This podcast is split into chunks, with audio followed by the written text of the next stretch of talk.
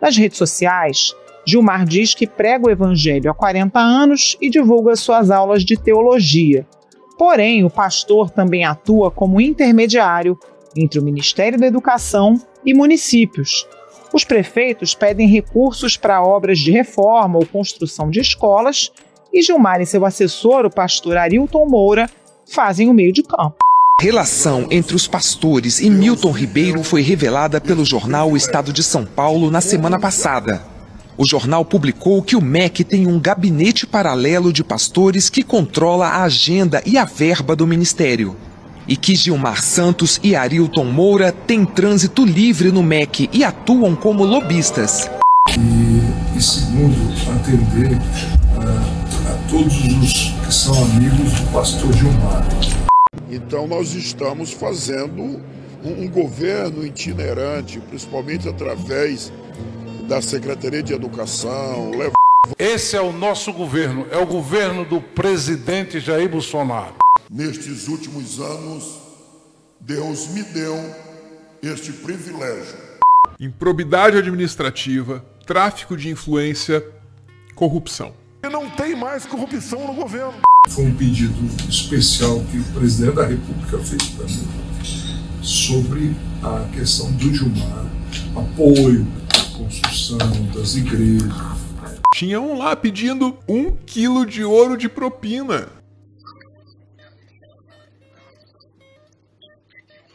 Pepe, vamos conversar um pouquinho sobre um ministério que a gente tinha muito orgulho há, há épocas atrás, mas está um pouco difícil, desde o primeiro dia do governo, conseguir ter um pouco de orgulho do Ministério da Educação, né? Infelizmente, são notícias ruins, né?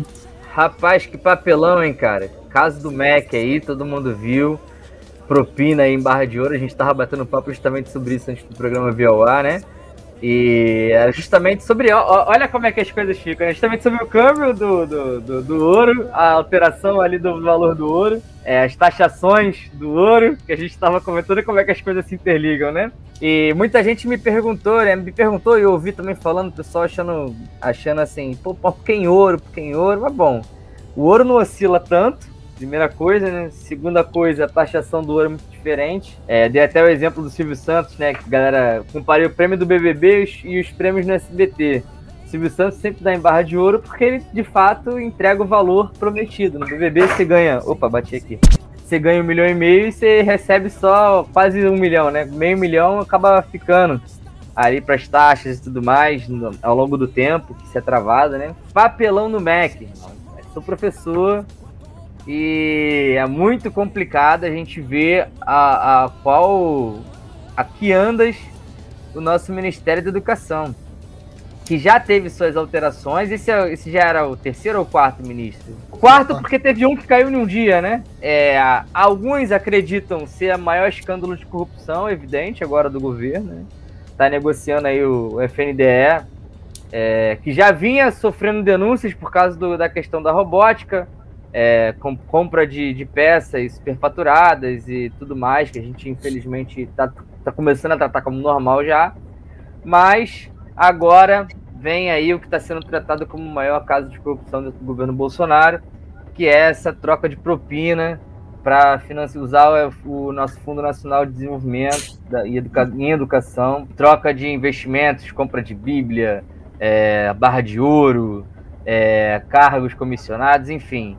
Nós dois, como professores, mas nós todos aqui, nós todos somos oriundos de universidade, seja ela pública ou privada, seja colégio, né? Todos nós viemos de faculdade, então nós sabemos as quantas andas as nossas universidades, as nossas escolas, as dificuldades, o investimento. E o FNDE é, é, é, a fundação, é, é, o fundo, né? É o fundo necessário para o desenvolvimento da educação. Eu fui subsecretário de educação né, lá no governo, e a gente trabalhava muito com, com recursos oriundos do FNDE né, para comprar bicicleta, para comprar os ônibus aí, para poder reformar a escola, é, fundo de educação para, para, uh, para as escolas, para as, as diretoras, né, fundo, enfim, tanto recurso para desenvolver a educação, comprar livros, né? Então, assim, é muito importante. Então, os caras brincaram, eles brincaram com uma coisa extremamente séria que é a educação.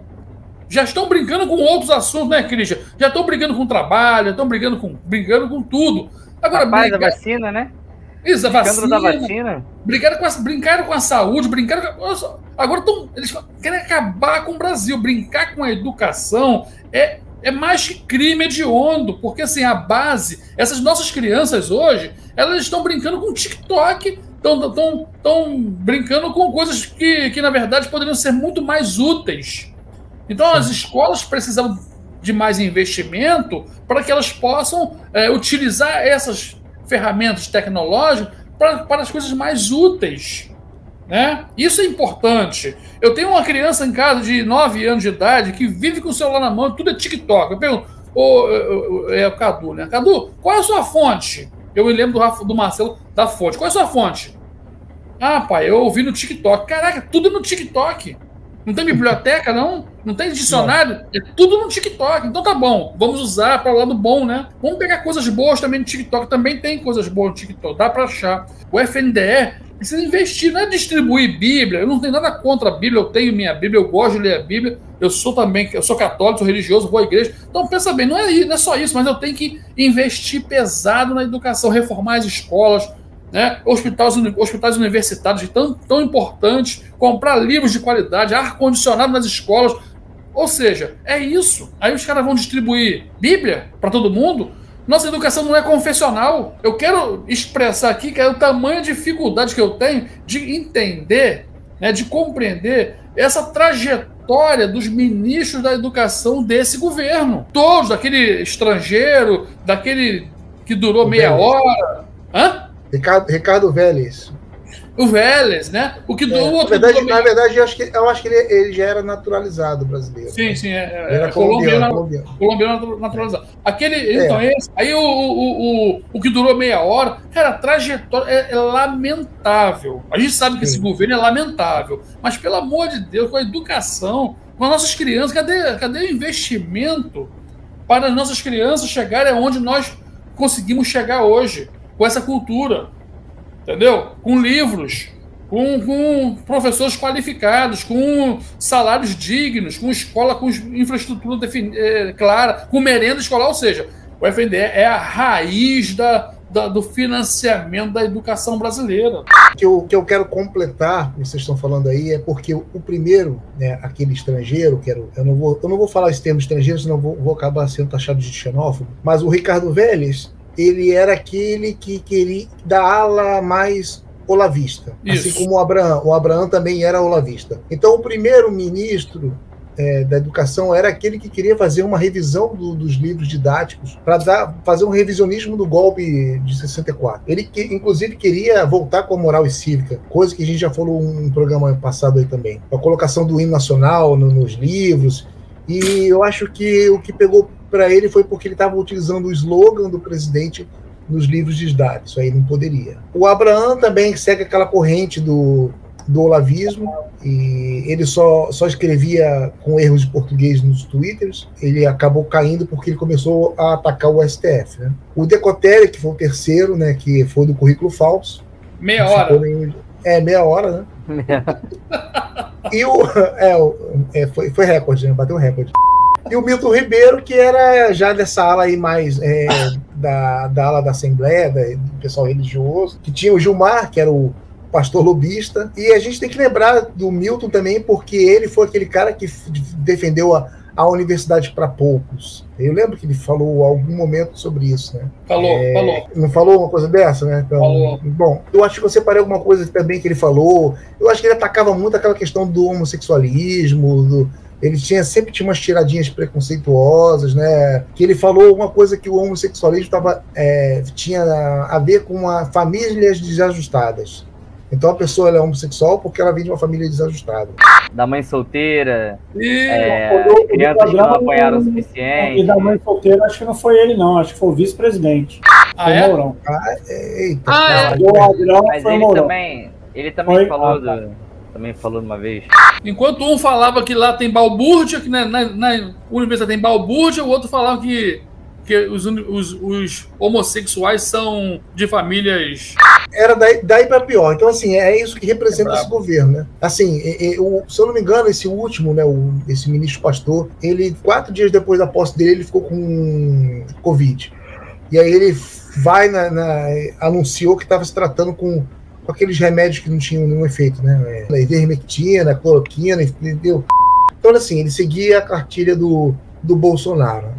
Veja bem, né? Cristiano fez um bom retrospectivo dos ministros da educação que tivemos, agora já temos o quinto, né? Que é o Victor Godoy, que assumiu dia 30 agora, formado em redes de comunicação pelo UNB, estava no CGU, até virar em 2020 secretário executivo da, da pasta de educação. Né? Já trabalhava no MEC, está só assumindo oficialmente o cargo, semelhante ao que, se não me engano, aconteceu com um dos ministros da saúde. Né? Não lembro qual foi agora exatamente, se foi esse último, mas que também era secretário na pasta e assumiu o ministério posteriormente. Em relação a, a isso, eu sempre sou contra ao fato de, de perda, de, no sentido de perda de orientação, no sentido de, de projeto, de ausência de projeto, porque sou muito mais da teoria de que, de fato, a crise na educação do nosso país, ela é em si um projeto, né? Aquela frase que a gente que é icônica da história do nosso Brasil, e que de fato sempre se apresenta com muita força toda vez que um governo é, mais popular é afastado. Né? A gente tem, por exemplo, a gente tem uma noção da complexidade que é, e, e que isso explica muito da indignação do professor Rogério, a complexidade que é a nossa rede de educação, só na cidade do Rio, que é a rede municipal de educação da cidade do Rio, já é a, rede, a maior rede municipal de educação de toda a América Latina.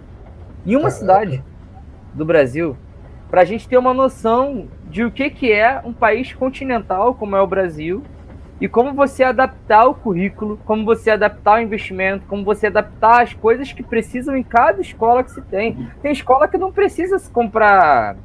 Esses dias eu vi um vídeo como se fosse projeto do Bolsonaro, que era um projeto inclusive da Dilma na época, né? Que eram os, as reformas feitas pelo Exército de alguns da Marinha, na verdade, de alguns barcos para virar barco escolar, usando inclusive parte de reciclagem de garrafa PET, que a Marinha Olha produzia com financiamento do governo federal, porque tem escola que não precisa de ônibus, precisa de barco. E o FNDE ajuda, esse Fundo Nacional ajuda justamente nesses investimentos que a gente precisa, porque não foi só o dinheiro de fato que foi desviado, ou não foi só o equipamento da, das escolas de robótica que a gente poderia estar implementando em várias escolas, é, que chamam as escolas exemplos, escolas modelo do nosso país. Foi também ônibus escolares que foram que, que eram para ser ônibus, foram superfaturados para estar pagando outras coisas, Isso. e é cargos que estão sendo colocados à disposição da base eleitoral e que a gente vê o que, como que tudo está acima de ter projetos de Estado.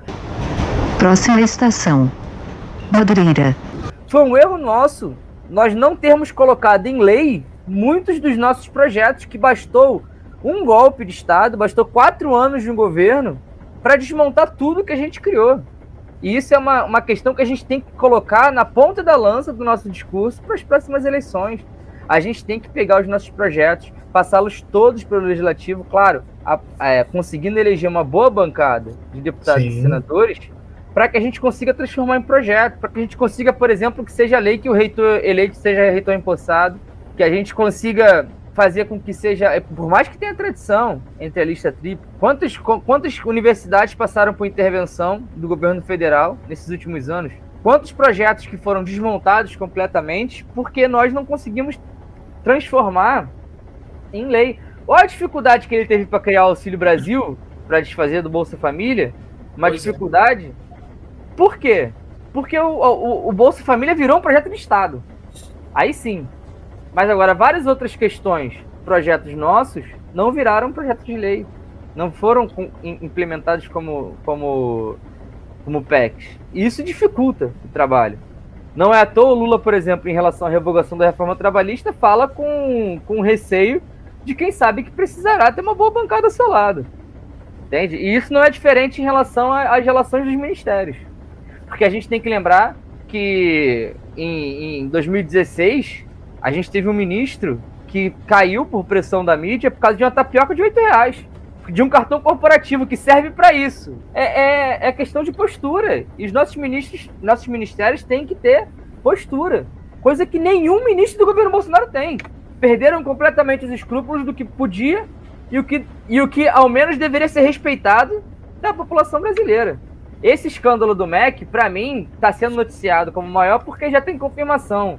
Mas para mim, se fosse investigado o caso das vacinas, de pedir um dólar por vacina de propina, seria um dos maiores casos de corrupção da, da humanidade. No meio de uma pois pandemia, é. 600 pois mil é. mortes, só no país. Um presidente que vai para um fórum mundial, né, encontrar com grandes chefes de Estado do mundo, né, do G20, poderosos, o cara prefere comer um cachorro quente num boteco. Não quero desfazer que eu também gosto. Eu gosto de cachorro não, na rua. na, na rua. rua, né? Eu gosto. Aí, Ele foi barrado né, no restaurante. Um, é, um presidente Isso. da República, de um país importante como o Brasil, só consegue se reunir com um presidente de extrema direita? Complicado, né? Alguma coisa tá errado. Algum desvio aí. É isso. Mas eu acho que ninguém quer conversar com ele. O problema é esse. É isso. O mundo não quer ele. É, é, é, é complicado. Ele, ele, tá, ele fica meio constrangido, tanto é que ele vai levar pautas domésticas da ONU, entendeu? Ele vai falar, fazer discurso uhum. caseiro, ele vai fazer discurso do cercadinho na, na ONU. Então, assim, é complicado é demais, entendeu? Vergonha internacional. Entendeu? Não, a gente estava falando uma coisa sobre, sobre a base do, do Congresso, enfim. E é bom a gente lembrar que muitos ministros do Bozo, do Bozo, né, do Valdemar, estão saindo porque ele quer aumentar a base do Senado também. Cuidado. É, é, e foi uma coisa que eu cheguei a falar com vocês em programas anteriores, que o brasileiro ainda precisa aprender a votar. É aquele brasileiro que ainda vota no Lula, mas na hora de votar para um deputado estadual, um deputado federal, ele vai votar naquele daquele deputado do curralzinho eleitoral da, da Zona Oeste, aquele pessoalzinho lá que está sempre de pai para filho ali, ali em Santa Cruz, em Campo Grande, entendeu? Então, a gente ainda precisa trabalhar muito com essa, essa necessidade de ter um poder executivo forte, mas também um, um, uma base no legislativo pró-governo. Pró Primeiro, antes eu quero, antes de eu terminar, eu quero fazer é, uma brincadeira com o Cris. Cris, fiquei muito feliz dessa camisa ter, ter a bandeira nova da Galiza. Eu vi, eu vi é, rapidinho, é, é a bandeira nova? É que eu nunca vi, é eu, só conhecia, eu, só conhecia aquela que tem o X. É, e é muito bizarro, né? A situação que eu queria falar rápido é, é, é, só do. É só da questão do kit de robótica que é ridículo. É tão ridículo ao ponto de que, assim, a, as escolas que foram enviadas são escolas que não têm computador e estão com problema de internet de água. Ou seja, não tem internet, não tem água, não tem computador, mas o pessoal vai receber um Arduino dentro de sala. Fazer o que com Arduino? Eu não sei, porque nem programar o Arduino vai conseguir, porque não tem um computador para poder montar, montar, montar o programa para poder colocar no Arduino, então, né? Mas enfim. Japiri, estação de transferência para a linha Paracambi.